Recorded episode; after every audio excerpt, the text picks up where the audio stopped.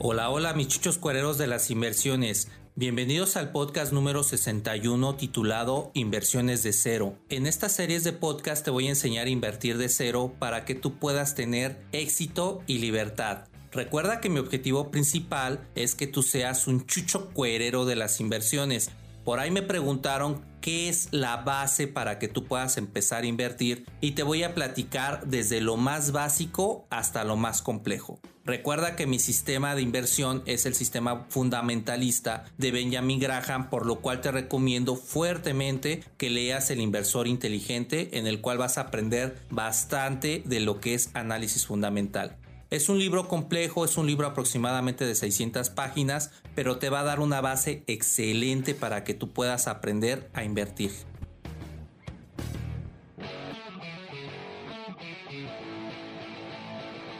Este es el podcast de Recarga tu cartera. Soy Roberto Medina Martínez, especialista en libertad financiera. No es un programa normal de inversiones ni de educación financiera. Te enseñaré a ser un chucho cuerero de las inversiones. ¿Te ha pasado que tienes miedo de perder tu trabajo y ese miedo es alimentado todos los días debido a que no sabes hacer ingresos? No mires de nuevo tu cartera vacía. Mejor recarga tu cartera.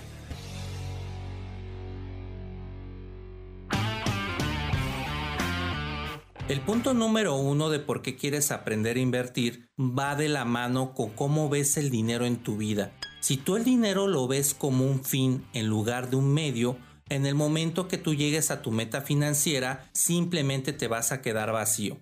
Muchos gurús de las inversiones te dicen que coloques tu meta en un espejo y que todos los días te estés repitiendo que vas a llegar a tu objetivo. Supongamos que tu meta es de un millón de pesos y llegas logrando realmente el objetivo que te planteaste desde un inicio. Sin embargo, si tú llegas a esa meta te vas a quedar hueco. ¿Por qué te lo digo?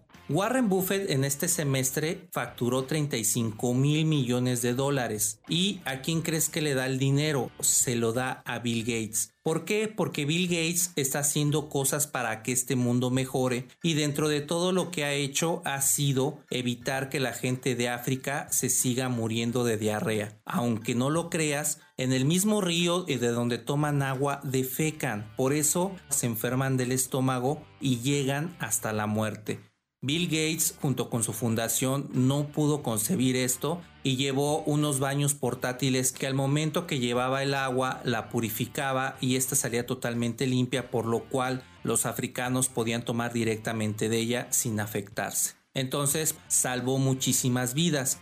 Y esto va de que la libertad financiera que logró Bill Gates la capitaliza para que haya un mundo mejor. Por otro lado, Warren Buffett se puso a hacer millonadas de dinero teniendo el dinero como un fin. Es por eso muy importante que tú sepas por qué quieres aprender a invertir. ¿Qué te motiva? ¿Un sueño? ¿Un día te paraste y dijiste quiero ser inversor? ¿O simplemente estás cansado de tu trabajo en el cual todos los días se te pegan las sábanas y no quieres ver a tu odioso jefe, ya te quieres salir de ese trabajo que tanto odias y tener ingresos alternos? O lo que a muchos les pasó, que se vino la pandemia y realmente mucha gente perdió su trabajo, su principal fuente de ingresos y tuvo que innovar para tener otras fuentes de empleo, los cuales les daba un ingreso. Entonces la primera pregunta que te quiero hacer es ¿por qué quieres invertir? ¿Qué te motiva? ¿Es una meta económica? ¿Es el ingreso alterno? ¿Es que quieres una seguridad después de tu trabajo? Porque te quiero platicar que un inversor todo el tiempo se tiene que mantener motivado para que pueda ejercer esa carrera de inversión. No es nada más que te levantaste un día y dices, oigan, hoy quiero ser inversor, quiero aprender a invertir como Warren Buffett. Tal vez lo puedas lograr, pero no nada más es que te lo propongas. Hay una metodología para que tú puedas desempeñar el tema de las inversiones. Y el primer tip que te quiero dar es la parte de la educación. ¿Dónde estás aprendiendo a invertir y con base en qué? Si eres de las personas que actualmente le gusta ver TikTok o ver YouTube y ahí irse educando en la parte de las inversiones, te vas a encontrar con ciertos estafadores que te van a vender negocios piramidales en donde te dicen, oye, métete con cierta cantidad y al mes te voy a dar un rendimiento absurdo. Eso es el primer olfato del inversor. Los rendimientos absurdos no existen. ¿Cuál es un rendimiento absurdo? Que te quieran dar el 100% de tu inversión o el 50% de tu inversión en tan solo un mes. Ningún negocio sostenible a más del 15% de rendimiento neto. Eso es lo primero que debes de aprender en este mundo de las inversiones. Y ahora te voy a hacer una pregunta. ¿Cuánto tiempo invertimos para obtener lo que ganamos? El tiempo es lo único que no podemos recuperar, así que si tú todas las quincenas o las semanas, no sé cómo te paguen, vas y te gastas el dinero que te costó una semana o una quincena en ganar, no solamente estás tirando el dinero, estás tirando tu tiempo. Es por ello que los japoneses tienen el sistema que el tiempo es lo más importante del ser humano y por ello no se pueden dar el lujo de perder un solo minuto. Por eso el ritual del tiempo en Japón es muy importante y el tema de la puntualidad es algo que es definitivamente religioso para ellos. Entonces te quiero preguntar, ¿qué estás tirando realmente a la basura? Es por ello que muchos educadores financieros te dicen que quites el 70% para tus gastos corrientes y el 30% para el fondo de emergencia. Eso ya no te funciona. Si tú tienes un ahorro, tienes que hacer que el dinero trabaje para ti y no tú para él. Acuérdate que esa es la diferencia entre ricos y pobres. También es muy importante que te platique qué es lo que no nos enseñan en la escuela. Si tú eres un profesionista que piensas que ya una vez que terminaste la carrera vas a ser todo un chucho cuerero de las inversiones, no es así. Primero tienes que educarte en la parte de finanzas, que es educación financiera, finanzas personales y la cultura del dinero. Posteriormente te tienes que educar en las ventas, cómo vender tu marca personal, vender tus ideas y vender las emociones como lo hace actualmente Coca-Cola, que su producto no es un productazo, hace mucho daño, sin embargo, te vende las emociones y te sientes tan bien que necesitas una Coca-Cola para sentirte mucho mejor. Muchas gracias, aquí les puse un comercial. Y el tercer punto es el tema del liderazgo, la habilidad del manejo de personal, si eres líder autócrata o simplemente líder de la nueva escuela. Estos pilares no te los enseñan y tú me vas a preguntar, bueno Roberto, ¿y por qué tengo que aprender estos tres pilares que no nos enseñan en la escuela? Las finanzas primero para que aprendas a manejar tu dinero, que no te endeudes, que tengas el fondo de emergencia como te los dicen muchos educadores financieros y que aprendas a invertir. La parte de las ventas es de que no solamente un inversor se dedica a vivir de los ingresos pasivos de sus inversiones, sino que tiene una cadena de negocios en lo cual le deja un dinero adicional que puede tomar para seguir invirtiendo. Y el tema de liderazgo, como va creciendo tu marca personal, obviamente necesitas meterte con gente que sepa de tu negocio y que lo lleve al siguiente nivel. Entonces, si esta gente tú la tratas con un liderazgo autócrata o malo de la vieja escuela, se te va a ir y no va a creer en la adherencia de tu marca. Es por eso que tú debes de tener estos tres pilares para que tú sigas en el tema de las inversiones. ¿Quieres saber más sobre el mundo de Recarga tu cartera? Escríbeme en mi blog recargatucartera.com y búscame en todas las redes sociales como Recarga tu cartera. También puedes comprar mis libros directamente en Amazon y tomar mis talleres de inversiones. Ahora te quiero hablar del crowdfunding, que son los fondeos colectivos. El crowdfunding es un sistema en el cual mucha gente mete el dinero en un fondo, el cual sirve para que tú puedas consumar un proyecto o un negocio que va a partir de cero. ¿A qué voy? Fíjate, la historia es muy interesante. Nació cuando los inversores donaban dinero para las disqueras a ciertos artistas. Y a final de cuentas lo que le daban de regreso es la parte del primer disco al inversor al que promocionó precisamente la generación de ese álbum cuando eran totalmente físicos. Ahorita que son digitales ya es otra historia. Y luego nació este modelo de negocio que son las fintech. ¿Qué son las fintech? Son modelos en los cuales se hizo un ecosistema muy variado, el cual es la palabra contraída de finanzas y tecnología. En la parte de inversiones puedes hacer crowdfunding en préstamos P2P, que son préstamos de persona a persona, que si no has escuchado de este modelo de negocio, por ahí hay dos podcasts. En uno estuvo el CEO de Dupla y en otro estuvo el CEO de Yo Te Presto. Ahí los puedes escuchar perfectamente y conocer este modelo de negocio. Luego de ahí se desencadenó la parte de inversiones en bienes raíces, que es la parte de Crow, en donde también hay un podcast grabado con Simón Daglish, en el que tú puedes aprender cómo es esta plataforma y de una manera muy sencilla aprender a invertir en bienes raíces de deuda o copropiedad, como es el caso de Monific, en el cual estuvo su jefe de operaciones, Alejandro Kleinberg. Te quiero platicar que de esos podcasts que antes no estaban la parte de la regulación. Ya sabes que la CNBB se dedica a regular todo lo que son las instituciones financieras y prestadoras de servicios. En este caso te quiero dar la gran noticia de que tanto Dupla como yo te presto y en tu Crow que han sido empresas en las cuales yo he confiado de bastantes años ya se regularon ante la CNBB que es la Comisión Nacional de Banca y de Valores. Esto es muy importante que tú lo sepas y es un tip que te quiero dar para que aprendas a invertir que todo instrumento en el que tú te metas conozcas el modelo de negocio, pero sobre todo asegures que esté regulado. Una institución que no está regulada y quiebra, la CNBB no se va a hacer cargo de que tú hayas perdido ese dinero, porque al momento de que tú vayas a reclamar, la CNBB te va a decir, oye, pues yo no lo regulo, yo no te puedo ayudar porque tú invertiste en algo que yo no estoy dando visto bueno. Y es ahí donde tienes tu primer lección como inversor.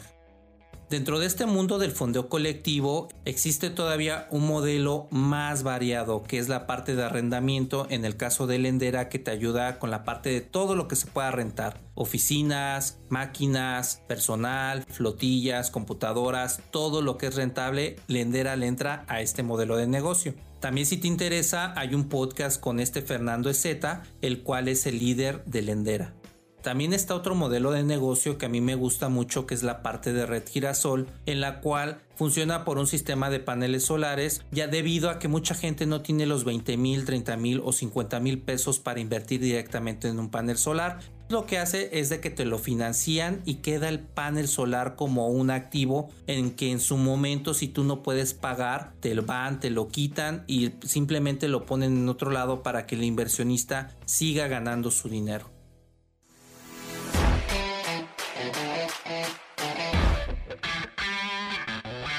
¿No tienes idea de cómo empezar a invertir? Suscríbete a mi taller de inversiones de Recarga tu cartera, en donde en un mes te enseñaré todo lo que he aprendido en 10 años como inversor. Sé parte de esta gran comunidad de inversores que estamos formando. Suscríbete a los talleres de inversiones de Recarga tu cartera. Da clic al enlace de este episodio.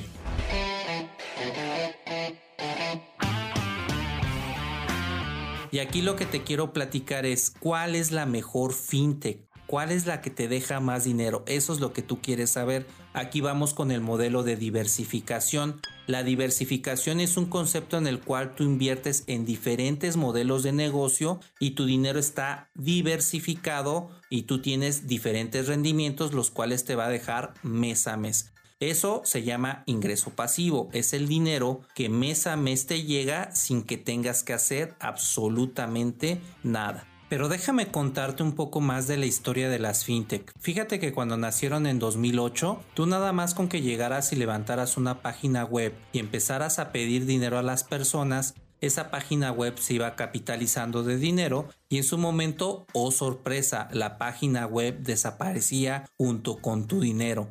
Y cuando fueron las personas a reclamar directamente a la CNBB, pues la CNBB, como ya te platiqué antes, les decía, oye, pero yo no estoy regulando esto, entonces no tuviste que haber invertido. Se fueron a la Conducef y la Conducef lo único que hizo es lanzar la alerta de estafa y con esto se desprestigiaron enormemente las fintech. Obviamente después de una mala experiencia nadie iba a confiar en capitalizar estos modelos de negocio. Sin embargo, México fue pionero en lanzar la parte de la ley FinTech regulada por la CNBB. ¿En qué consiste esta ley FinTech? Te voy a resumir los puntos más básicos de esta ley. Tú debes de hacer directamente una transferencia electrónica de tu cuenta madre a lo que es la fintech y debe de ser dedicada para ti. Si en su momento alguien llega a fondear de otro número de cuenta, la fintech lo detecta y regresa ese dinero para que precisamente si alguien se mete a tu dashboard en donde tienes directamente tus inversiones y quiera hacer un depósito, el dinero va a tu cuenta de banco. Así que no hay manera de que te puedan robar tu dinero.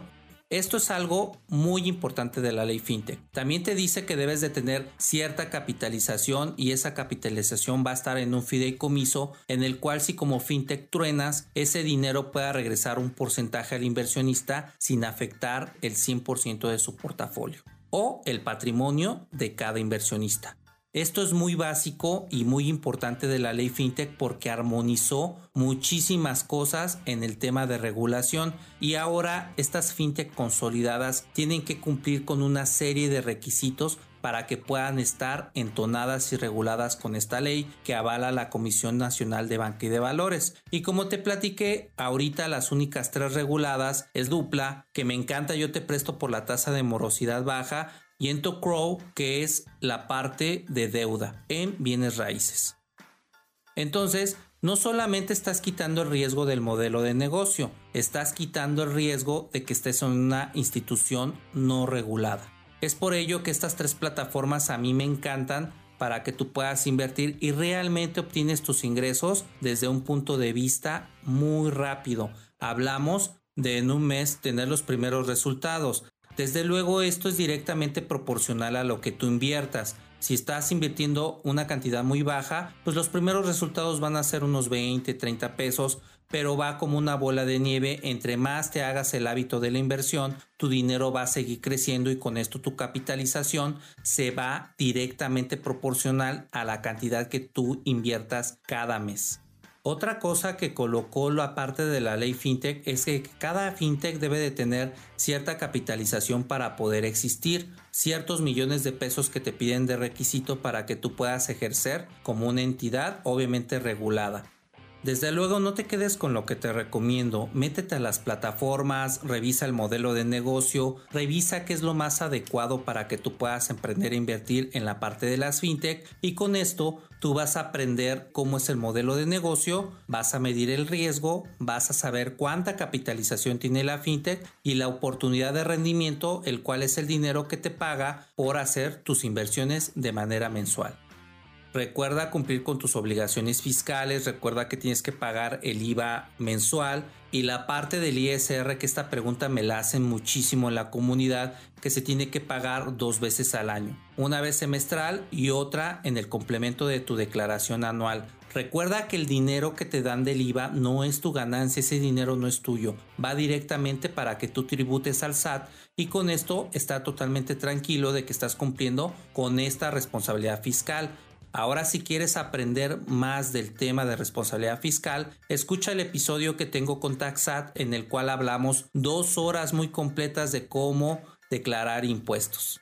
Entonces, si tú quieres aprender de cero, escucha todos estos podcasts que van a diferentes modelos de negocio, como son préstamos P2P, como es energía limpia, como es el crowdfunding inmobiliario y el crowdfunding de copropiedad. Con eso tú vas de manera holística en estos podcasts vas a aprender cómo invertir de cero.